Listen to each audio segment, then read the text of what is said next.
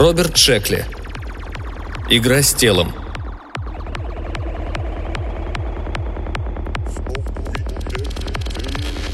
Дорогой сенатор, пишу вам, потому что вы наш старейший сенатор. Во время прошлогодних выборов вы сказали, что вы наш слуга, и мы должны немедленно сообщать вам про все наши беды. Еще вы сказали с некоторым раздражением, долг каждого гражданина писать своему сенатору о том, что здесь творится. Я, сенатор, долго над всем этим размышлял. Разумеется, я не верю, что вы на самом деле наш слуга – вы зарабатываете в 50 или в 100, а то и в тысячу раз больше каждого из нас. Но коль вы настаиваете, чтобы мы вам писали, то я решил написать. Сперва я недоумевал, почему это вы велели писать вам обо всем, что здесь творится. Ведь вы, как и я, выросли в этом самом городе. А не замечать того, что здесь творится, может лишь слепой, глухой и бесчувственный осел. Но потом я понял – как был несправедлив. Вам приходится столько времени проводить в Вашингтоне, а поэтому вы вполне можете и не знать про все. Как бы там ни было, ловлю вас на слове и беру на себя смелость написать вам письмо. Прежде всего, мне хотелось бы рассказать о новом теле моего дедушки, потому как это особый повод обратиться к вам с жалобой. Вам об этом обязательно нужно знать, а может и что-нибудь предпринять. До того, как всему этому случиться, дедушка был здоровым, бодрым стариком 92 лет от роду, с полным ртом своих зубов, густой белоснежной шевелюрой и не имел ни унции лишнего веса. Он всю жизнь пекся о своем здоровье, и очки начал носить уже в 80 с хвостиком. Проработав полвека, получил в 65 приличную пенсию – хотя был всего-навсего оператором счетных машин. Пенсия, социальное страхование и кое-какие сбережения позволили ему полностью содержать себя. Это счастье, что он никогда не был нам обузой. Мы и так едва сводим концы с концами. Выйдя на пенсию, старик какое-то время редко выбирался из дома. Все спал, досмотрел телевизор. Он всегда сам готовил себе еду и мыл за собой посуду – Днем выползал в парк и коротал времечко с другими старикашками, а потом снова отправлялся на боковую. К нашим детишкам относился замечательно. Водил их по воскресеньям к заливу Бараньей головы, где они бегали и собирали ракушки. Еще он ходил на рыбалку и даже поймал как-то песчаную акулу. Правда, я никак не могу взять в толк, как рыбе не удалось пробраться к берегу сквозь этот мусор и химические отходы. Мы ее сварили и ели два дня – между прочим, не так уж и плохо. Только надо плеснуть побольше кетчупа. Но вот старик заскучал. Ведь он проишачил целых полвека, а потому красиво отдыхать не умел. Хандрил он хандрил, да вдруг задумал подыскать себе работенку. Конечно же, это была самая настоящая дурь, о чем мы ему так прямо и сказали. В наши дни сорокалетний мужчина и тот не в состоянии ничего себе подыскать. Что уж говорить о 70-летнем старике. Дедушке в ту пору стукнуло семь десятков. Но он эту затею не оставил. Проснувшись поутру, принимал сыворотку долголетия, которую ему прописали медики из государственного здравоохранения, умывался, брился и куда-то исчезал. Само собой, ничего хорошего он не нашел, так что в конце концов ему пришлось смирить свою гордыню и согласиться на должность помощника сортировщика мусора. К счастью, это обходилось ему недорого. Доходы-то у него не бог весь какие. Правда, он так и не смог свыкнуться с мыслью, что каждый день приходится выкладывать денежки из собственного кармана. И все только за то, чтобы работать. А ведь правительство готово платить ему за полное безделье. «Но работа же полезная, и я делаю ее добросовестно», – жаловался он нам – так почему же, черт побери, я должен платить собственные денежки за то, что добросовестно выполняю полезную работу? Дедушка выполнял подобную работу лет 20, как вдруг кто-то изобрел самоуничтожающиеся отходы. И мой дедушка и тысячи других людей остались без работы. К тому времени ему было уже почти 90, но он все же горел желанием приносить пользу обществу. Правда, здоровье у него пошатнулось. Впервые за всю свою жизнь Дедушка почувствовал себя неважно. Мы повезли его к доку Сондерсу, в мемориальный социально-медицинский центр имени Утана на Восточной 103 улице. На это ухлопали почти целый день. Тротуар-самоходка стоит 5 монет в один конец. Нам же такое удовольствие не по карману. У Дока Сондерса в офисе каких только приборов нет. Дедушку он обследовал три дня и после сказал. «Вы ничем не больны, а просто стары. Ваше сердце, можно сказать, окончательно выдохлось, а ваши артерии уже не выдерживают давления крови. Все остальные органы тоже брахлят, но в сравнении с тем, что я сказал, это мелочи. «Док, а может, вы мне что-нибудь замените?» – спросил дедушка. Док Сондерс покачал головой. «Стоит мне поставить вам новое сердце, и оно разорвет ваши артерии. А если подштопать артерии, ваши легкие не смогут обогащать кровь кислородом. Если же мне удастся подремонтировать легкие, откажут почки. Дело в том, что все ваши внутренние органы порядком износились. Дедушка кивнул. По утрам он читал Daily News и про все это знал. «Так что же мне делать?» – спросил он. «Обзавестись новым телом?» – сказал Сондерс. Дедушка задумался. «Черт побери. Возможно, в моем возрасте следует уже быть готовым к смерти. Но я еще не готов», – сказал он. Понимаете, не все я еще повидал. Разумеется, я хочу сменить тело. Но вот где взять деньги? В том-то и проблема, кивнул Сондерс. Государственное здравоохранение, как вам известно, не обеспечивает замену всего тела. «Знаю», — грустно сказал дедушка. «Так значит, вам такие расходы не по карману?» Увы, вряд ли. Последующие два дня дедушка сидел на обочине дороги у нашего дома и усиленно размышлял. Ему было не очень-то уютно на улице. Дети, которые шли домой из школы, кричали. «Эй, старик, помирай скорей! Почему ты до сих пор коптишь небо? Старый ублюдок! Ты только переводишь воздух пищу и воду! Мерзкий старый урод! Умри же пристойно, как подобает старикам! Умри, умри, алчный сукин сын, умри!» Услышав это, я схватил палку и хотел было выйти на улицу малость порезвиться. Но дедушка мне не разрешил. «Они только повторяют то, что говорят их родители», — сказал он. «Ребенок — тот же попугай. Что с него возьмешь?» Но дети, вероятно, правы. Возможно, я и в самом деле должен умереть. «Ну ладно, только не заводись», — сказал я. «Умри и умри», — твердил дедушка. «Черт возьми, я все тридцать лет напрасно коптил небо. Имея я хоть немножко мужества, наверняка бы уже помер. Отчего и мне, и всем остальным стало бы легче». «Ерунду несешь», — возразил я ему. «Скажи, а для чего тогда все эти изобретения для продления жизни, если, как ты говоришь, старики должны умирать?» «Вероятно, те, кто их придумали, сделали ошибку», Ага, так я этому и поверил. Меня, помню, еще в школе учили, что человек должен жить многие сотни лет. Ты разве не слыхал о докторе Фаусте? «Это знаменитый австрийский доктор, да?» – спросил дедушка. «Немецкий», – поправил я его. «Друг Фрейда и Эйнштейна, но только куда толковее их обоих. Он прославлял долголетие человека. Надеюсь, ты не станешь спорить с таким башковитым парнем, а?»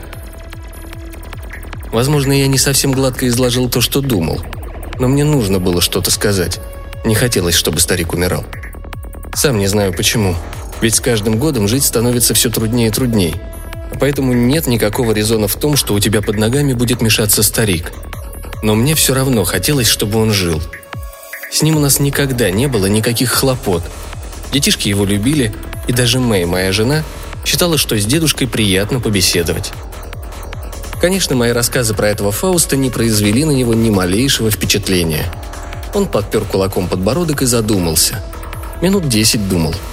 Потом поднял голову и прищурился, будто удивляясь тому, что я все еще возле него.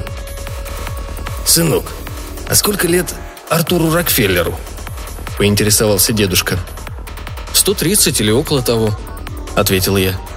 Он сменил уже третье тело. «А Юстису Моргану Ханту сколько?» «Примерно столько же». «А Блейзу Эйзенхауэру?» «Думаю, 175, не меньше. Он сменил четыре тела». «Ну а Морису Мелону?» «Лет 210-220. Ну тебе-то что за дело до них?» Он глянул на меня с сожалением. «А то, что бедные люди – это те же самые дети. У них чуть ли не сто лет уходит, чтобы вырасти. Но тут их настигает смерть, и они ничего не успевают сделать. У богатых же есть возможность жить вечно». Дедушка помолчал, потом сплюнул на тротуар, встал и направился домой. Подошло время его любимого дневного шоу – не знаю, как и откуда он достал деньги. Возможно, у него было кое-что припрятано. Или же он ограбил в Нью-Джерси кондитерскую. Какая разница? Главное, что через три дня он сказал мне. «Джонни, пошли в магазин за телом». «В магазин за телом? Да брось разыгрывать!» Отмахнулся я. «А я говорю тебе, пошли в магазин!» Он показал зажатые в кулаке 380 долларов – при этом не сказал мне, где их добыл. Мне, своему родному внуку, которому когда-нибудь тоже потребуется новое тело. И вот мы с ним отправились в магазин покупать ему новое тело. Надеюсь, сенатор, вы знаете, как обстоят дела у бедных. Все для них слишком дорого, к тому же отвратительного качества. Если у вас, как и у нас, пустой карман, вы ни за что не пойдете в магазин тел секса или, скажем, в центр оживления лорда и Тейлора – они вас засмеют или даже арестуют, чтобы не мешались у них под ногами. Да вы туда и не пойдете, а направитесь в магазин поблизости от вашего дома. Мы же пошли прямиком в магазин живых моделей «Франт», что на углу 103 улицы и Бродвея. Вовсе не собираюсь навлекать гнев на эту компанию, просто сообщаю вам, куда мы пошли. Возможно, вы читали, что представляют собой заведения подобного типа – Сплошной неон, 3-4 симпатичных тела в витрине и полная рухлядь внутри магазина. А еще парочка продавцов в пестрых костюмах. Они то и дело отпускают по видеофону всякие шуточки. Должно быть, эти продавцы сбывают свой товар друг другу, потому как я сроду не видел здесь покупателей. Мы зашли в магазин и начали рассматривать товар. Тут выплыл продавец, эдакий симпатичный развязный малый, и еще издалека начал нам улыбаться – Ищите симпатичное тело?» – спросил он. «Нет, приятель, четвертого для партии в бридж», – сказал я. Он засмеялся, признав тем самым, что у меня неплохо с юмором. «Ну и на здоровье. Если же у вас есть какое-то особое по...» «Сколько стоит вот это?» – спросил дедушка. «Вижу, вы не лишены вкуса», – сказал продавец. «Это наша итонская модель, собранная на новой линии омоложения General Dynamics – Рост Итана 6 футов, вес 170 фунтов. Класс рефлексов А. Все органы без исключения получили знак качества искусного домоводства. А вам известно, что генерал Клей Бэкстер занимает одно из модифицированных тел образца Итан. Мозг и нервная система этого тела изготовлены фирмой Динако. Согласно опросу потребителей, это тело было названо лучшей покупкой года – что касается скульптурной работы, модель чрезвычайно удалась. Обратите внимание на цвет кожи лица, а также на линии морщин у глаз. Уверяю вас, подобные мелочи далеко не всегда удаются. «Сколько он стоит?» – спросил дедушка. Забыл довести до вашего сведения, что на все органы, а также их деятельность, дается десятилетняя гарантия качества искусного домоводства. Почем оно? Сэр, на этой неделе мы проводим распродажу и я могу уступить вам этот экземпляр за 18 900 долларов, то есть со скидкой в 12%. Дедушка покачал головой. «И вы в самом деле рассчитываете сбыть эту штуковину?» «Все может быть», — сказал продавец. «Случается, кто-то выигрывает в лотерею или получает наследство?» «За 18 кусков мне проще умереть», — сказал дедушка. «А что-нибудь подешевле у вас есть?» У продавца оказался широкий ассортимент моделей подешевле. Парень Renault Force за 10 тысяч долларов. Всякий каждый Сакони GM за 6500, а также шагай человек фирмы Union Carbide Chrysler пластиковыми волосами за 2200. Вера Крузана, модель без голосового аппарата, гироцентра и системы переработки протеина техасской фирмы Instrument. Цена 1695 долларов. «Черт побери, меня совсем не интересует весь этот новый синтетический хлам», — сказал дедушка. «У вас есть отдел использованных тел?» «Да, сэр». «В таком случае покажите мне что-нибудь приличное из этих ваших призывников запаса», Продавец провел нас в заднее помещение, где вдоль стены, точно бревна, стояли тела. Это напоминало комнату ужасов времен моего детства. Если честно, ни одно из этих тел не годится даже для того, чтобы отправиться в нем на собачьи бои. Следовало бы издать закон, запрещающий продавать подобное. Все эти кривобокие тела с объеденными ушами, тела, из которых до сих пор сочится кровь, ибо в них вшили новые сердца, и скромсанные тела из лабораторий – Тела, собранные из останков погибших в несчастных случаях. Тела самоубийц, которым заклеили запястья и влили несколько кварт свежей крови. Тела прокаженных, чьи язвы опрыскали из пульверизатора краской под цвет кожи. Признаться, мы не думали, что призывники окажутся очень уж симпатичными. Однако и увидеть подобное не ожидали. Я решил, дедушка повернется и выйдет из магазина. Но он этого не сделал – Покачав головой, он подошел к не самому уродливому синтетическому телу без ноги и с выпирающим плечом. Разумеется, красотой оно не блистало, но уже хорошо то, что не было похоже на извлеченный из-под обломков железнодорожных вагонов труп. «Меня могло бы заинтересовать что-то вроде этого», – осторожно заметил дедушка. «У вас наметанный глаз», – похвалил продавец. «Дело в том, что эта маленькая партия предшествовала крупным поставкам дорогостоящей модели. «Видок у него потрепанный», — отметил дедушка. «Что вы, это, мой дорогой сэр, отличное тело. Оно идет в комплекте с отремонтированным сердцем, легкими экстракторного типа, сверхнадежной печенью и обогащенными гландами. В комплекте с этой моделью четыре почки, живот с двойной изоляцией, а также две сотни фунтов лучших кишок от Амора – что скажете на это, сэр?» «Ну, я не знаю», — мялся дедушка. Однако продавец все знал. Ему потребовалось всего 15 минут, чтобы сбагрить дедушке это кривобокое тело. При теле была гарантия в один месяц. Мой дедушка влез в него на следующий же день, и оно прослужило ему три недели. Потом стало чистить и трепыхаться сердце.